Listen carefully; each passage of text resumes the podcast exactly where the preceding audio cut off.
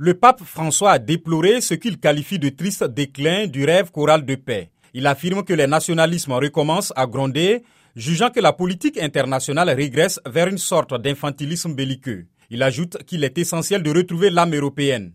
La Hongrie n'a pas coupé ses liens avec le Kremlin. Son premier ministre, Viktor Orban, se garde de critiquer le président russe et refuse d'envoyer des armes à Kiev. Durant son entretien avec le pape, il a insisté sur la chrétienté vectrice de paix. De son côté, le souverain pontife condamne l'agression de l'Ukraine. Le Saint-Siège tente de maintenir un dialogue avec Moscou, même si cela n'a pas abouti jusqu'ici. Le pape a aussi rappelé à la Hongrie son devoir d'accueil envers les migrants, insistant sur la nécessité d'ouverture aux autres face à la tendance à se replier sur soi-même.